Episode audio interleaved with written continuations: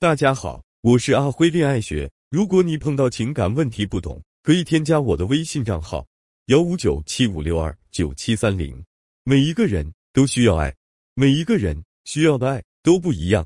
所谓爱，是让一个人感觉满足，感觉快乐，对一个人好，这只是大部分人理解的爱，这并不是爱唯一的形式。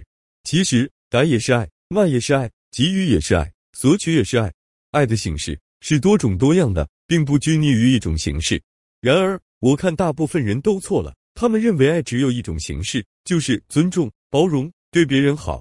在我看来，人的需求多种多样，只有满足了这个人的需求，让他们感觉快乐，这才是真正的爱。所有的人都需要被尊重吗？并不是。有的人在被打、被骂中可以感觉到被爱，因为可能尊重他们的人太多了，赞美他们的人太多了，他们想听真话，想遇到敢于挑战他们的人。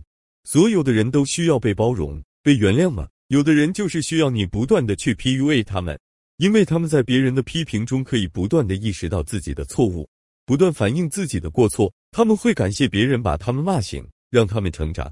所有的人都需要被付出吗？也并不是。有些人就是享受付出的感觉。如果你付出的太多，他们反而不自在，他们觉得你剥夺了他们爱你的权利，他们享受爱你的过程，享受付出。真正懂爱的人，一定是人性大师，能了解每一个人的需求。真正有吸引力的人，一定是人性大师，对需求拿捏的精准无比。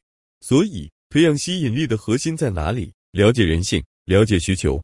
你的颜值、身材是一方面，但这并不是核心吸引力。最重要的吸引力是你比他更了解他，